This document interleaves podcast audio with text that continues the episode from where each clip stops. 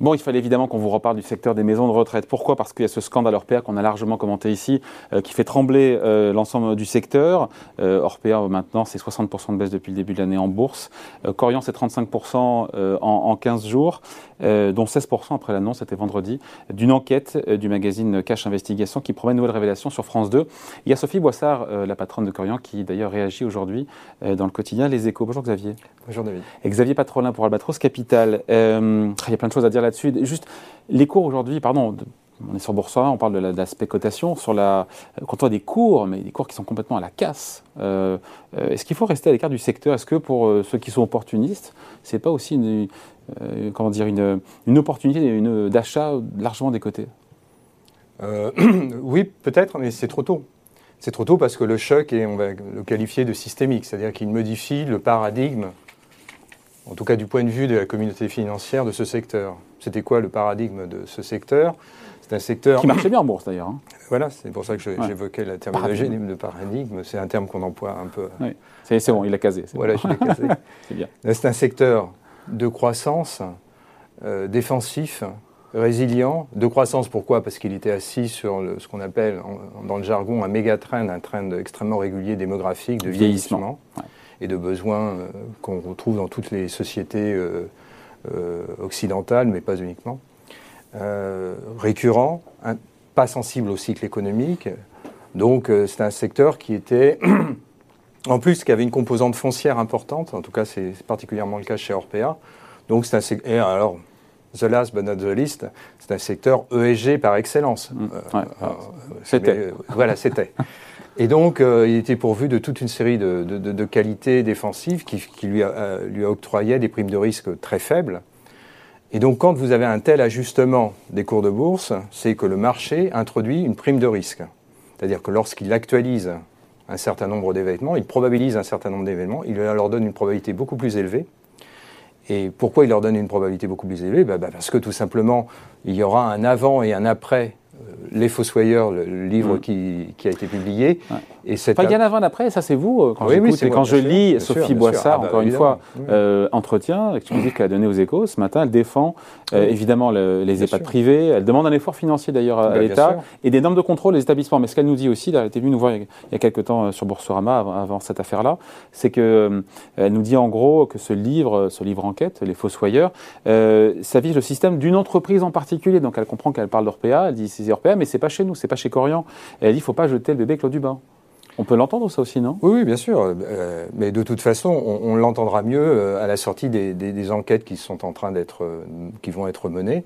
Je rappelle que les pouvoirs publics ont, déclenché deux, deux, enquêtes, deux inspections, une inspection sanitaire, une inspection financière, parce que l'affaire, si j'ose dire Orpea, mais à mon avis déborde très largement du cadre d'Orpea. L'affaire touche aussi bien les, prestations en termes de, services auprès des, résidents des établissements que le financement. Mmh. Que la comptabilité, quoi. Que la comptabilité. Et donc là, c'est deux sujets, euh, c'est deux sujets euh. Hein. oui, pour le coup, et je, comme ça, en première approche, je serais surpris que ça ne touche qu'une seule société. Euh, par contre, le marché a introduit une hiérarchie dans les variations, ça ne t'a pas échappé. tu les mentionnais en tout début d'interview, les variations ne sont pas du même ordre pour tous les, pour tous les groupes. Donc, moins 60.40, ça reste très violent quand même. Bien sûr, mais Orpea reste au cœur de, la, problématique. Et donc, selon vous, cette spirale vertigineuse à la baisse, elle n'est peut-être pas terminée. C'est pour ça qu'il ne faut pas, même si on se dit moins 60, euh, encore une fois, euh, au cours actuel, la valorisation d'Orpea, pardon, on est juste dans, la dans les mathématiques, mais, ça a plus grand sens. La valeur d'entreprise, aujourd'hui, rapporter les BDA, c'est 5 il y a eu des transactions qui ont été faites sur des valeurs euh, concurrentes à 16. Donc tu, utilises l'imparfait qui ont été faites. Euh, l'une des conséquences possibles de cette affaire, c'est d'impacter justement euh, les, marges d'exploitation de ce secteur. on, peut être, on peut supposer, sans être grand clair, que les pouvoirs publics, quels qu'ils soient, au-delà même des présidentielles, de l'échéance des présidentielles, les pouvoirs publics vont s'atteler de très près au contexte réglementaire. Et donc, probablement que le cadre réglementaire va, évoluer, le cadre tarifaire va évoluer, les contraintes qui vont être imposées au secteur et pas uniquement à Orpea, c'est pour ça que cette déborde du cadre d'Orpea vont probablement être élargies. Euh, donc ça veut dire que les coûts vont, augmenter, euh, la vigilance des pouvoirs publics va être euh, exacerbée, les, certifications, les obtentions vont être revus, balayés intégralement. On va avoir peut-être une révision systémique. Hein. c'est pour ça que, et c'est pas moi qui emploie ce terme de systémique, c'est les pouvoirs publics, c'est leurs représentants.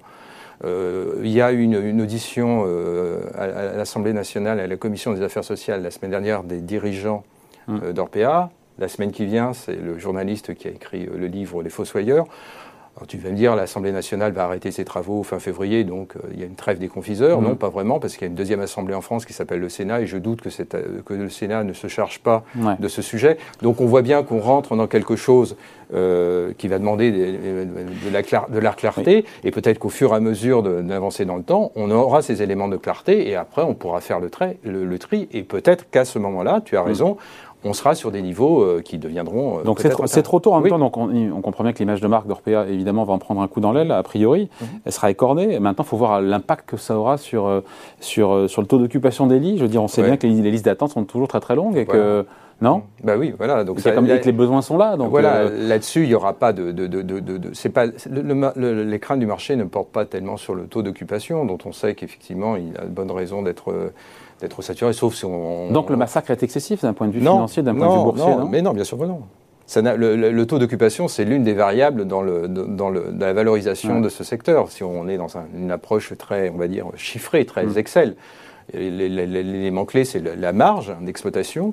Donc là, les incriminations portent sur, les, sur une, une, recherche éperdue d'un ajustement sur les coûts. Donc on peut supposer que les pouvoirs publics vont euh, contraindre les variables, les marges de manœuvre qui ont été utilisées là de manière, euh, on peut dire, si, c'est avéré de manière éhontée, hein, puisqu'on a, dans une pure logique financière, euh, baisser les coûts, que ce soit les soins d'hygiène, que ce soit les, frais médicaux, que ce soit les. oui, on n'appelle pas. Oui, oui, soins d'hygiène. Oui, soins d'hygiène et, euh, et, l'alimentation. Donc là-dessus, on, peut supposer que les, pouvoirs publics vont, vont, mettre en, place un dispositif, enfin j'en sais rien, mais qui donc ces, marges latentes sur la partie française, parce que ces groupes ne sont pas uniquement que français, mais ils sont français. Sur cette partie-là, ça aura évidemment un impact déflationniste sur, sur les marges, ça me semble évident. Mm. Et enfin, dernier point qui n'est pas négligeable et ne pas sous-estimer, c'est le financement de ce secteur par les pouvoirs publics. Oui. Hein, euh, Elle demande plus de financement, la patronne de Corian. Peut-être. Hein. je pense qu'il y aura. Là, là, on va marchander sévère. Mais elle a raison. Parce qu'elle a tout à fait compris que les pouvoirs publics vont, vont être très exigeants. Euh, et donc, elle, est dans une. Bon, j'en sais rien, il faudrait l'interviewer, mais je pense qu'elle est dans une logique de, marchandage. Mais donc, ça veut bien dire que la marge d'exploitation sur le site France mm. euh, des, EHPAD privés euh, va être interrogée, que les contraintes qui vont être mises par la, le règlement, la, réglementation vont probablement être augmentées, et donc que les, les rentabilités euh, bah, ont un caractère moins, moins, moins, pertinent, moins récurrent que par le passé. Par contre, que le secteur soit toujours assis sur un méga, un, méga train, oui, peut-être, mais peut-être que la France a poussé un peu trop loin euh, la logique des, des, EHPAD et peut-être qu'on va revenir à des choses, à un équilibrage entre euh, bah, le, le, le, soin, euh, la, comment dire, la prévalence de chacun d'entre nous, surtout quand on arrive dans un âge mmh. tardif, c'est de, de, rester chez soi, c'est de ne pas rejoindre un EHPAD. Et donc on a d'autres pays, notamment en Europe du, du, Nord, qui favorisent la résidence chez soi avec des dispositifs de services qui sont une, qui ont une toute autre donc on pourrait très bien voir les pouvoirs publics inciter des sociétés de services où la société, euh, les services auprès des personnes âgées à domicile est faiblement développé quand on compare par rapport aux pays nordiques, être développé de manière beaucoup plus exacerbée. Et donc là, ça fait un concurrent puisque l'argument des EHPAD, c'est de dire on n'a pas de concurrent. Hmm. Hein, on, a, un doublement des personnes qui auront plus de 70 ans d'ici une vingtaine d'années. Euh, donc on est sur, euh, sur une... Euh, ben oui, mais on a poussé la logique probablement trop loin. Et enfin, dernier point, on ne peut pas réduire un EHPAD à dire que c'est une foncière qui a des prestations auprès de nos anciens. Ce n'est pas uniquement ça. Et c'est un point, non mais c'est un point important dans la valorisation, notamment d'Orpea, qui ce que la banque avait acheté pendant très longtemps. Et voilà. avec, avec beaucoup d'endettement d'ailleurs. Et voilà. Et donc, euh, bah, qui dit endettement dit restructuration financière, pas nécessairement augmentation de capital, mais ça dit restructuration financière. Enfin, dans le cas d'Orpea, il y a probablement une interrogation sur sa gouvernance, sa gouvernance intrinsèque. Euh, des, organes de, pouvoir d'Orpea, mais aussi de, ses actionnaires, de, ses actionnaires, parce que c'est une société qui manifestement a des actionnaires qui n'exercent pas les, pleins pouvoirs. Et donc, ça, ça, a pu conduire, il faut que les faits soient avérés, là je m'avance un peu, ça a pu conduire à ces, à, ces, déviations où on va chercher une rentabilité en franchissant toutes les lignes. Enfin, dernier point, et ça, ça t'intéressera probablement à, un autre titre, c'est que l'ESG est en accusation si j'ose dire, au travers de ce cas, puisque l'ESG apparaît comme euh, enfin, une, une, ambulance qui. Enfin, euh, on tire sur l'ambulance, parce que euh, l'ESG n'a aucune capacité à détecter hmm. a priori elle détecte a posteriori. Donc on fait cette notation dont se targue la communauté financière. On peut en voir les limites. Oui, dans ce cas présent, je ne dis pas que mm. le EG est inutile, mais dans ce cas présent, il y a une vraie, il y a une vraie interrogation sur les moyens d'investigation, sur les, mm. et peut-être qu'on a exagéré la dimension E de l'ESG, mais on a la partie S et G, sociétale et gouvernance, qui est en accusation ici. Il va hein, falloir un peu mettre les bouchées sur le S et le G. C'est le moins qu'on puisse dire. Et donc là, il y a un travail qualitatif et quantitatif à mettre en œuvre. Et donc ça, pour le marché, bah, c'est des primes de risque. Alors, faut, euh, euh, il ne faut pas s'étonner que les, que les, comme dirais-je, que les, que les fonds ESG bah, probablement sont, sont embarrassés. Euh, pour certains, liquider les positions. Oui, liquider les positions, et puis que les, que les loups de la, de la rubrique financière bah, s'attellent à la tâche, et d'ailleurs ceux qui aiment, aiment, shorter ce type de titre, bah, euh, se déchaînent parce que là, on a l'émergence d'un séisme et qui ne va pas se résorber dans les tout prochains jours. Mais Donc, pas de panique à l'achat. Oui, mais pas de panique à l'achat. En même temps, on se dit que si potentiellement, vu le niveau de valorisation de, certains, euh, des OPA seraient possibles, donc opportunité euh, boursière Je vais employer le terme, entre guillemets, il faut être couillu pour tenter une OPA sur, euh, sur ORPA aujourd'hui. Pourquoi il faut être couillu? J'arrête d'employer ce terme. Ben parce que tu as des, ce qu'on appelle des liabilities, hein, des engagements, des engagements de passifs qui sont en train d'apparaître. Les engagements de passifs, c'est des, procédures collectives qui sont en train d'émerger de toutes parts. Ces procédures collectives, euh, quelle est la quantification que tu leur donnes?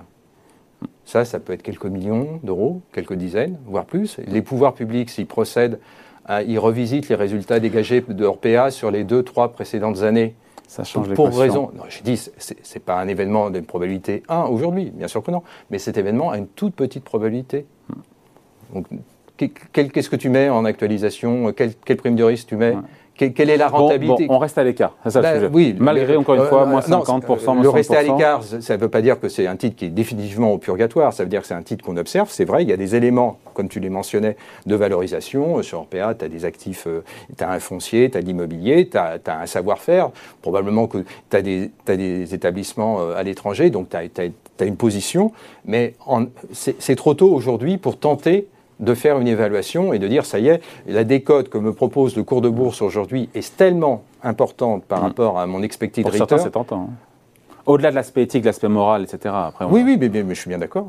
Mais je trouve que c'est beaucoup trop tôt quand je vois ce qui est en train de se passer et l'enchaînement, le, flux de nouvelles qui, va arriver cette semaine et les prochaines semaines, aussi bien des pouvoirs publics euh, que, des, que, des, que, des commissions, que des commissions d'enquête qui seront probablement déclenchées euh, bah, ça ne te pousse pas à te, ça te, pousse pas à te, te, précipiter. Hein. Bon voilà, merci beaucoup. Point de vue signé Xavier Patrolin, le président d'Albatros Capital. Merci Xavier. Salut.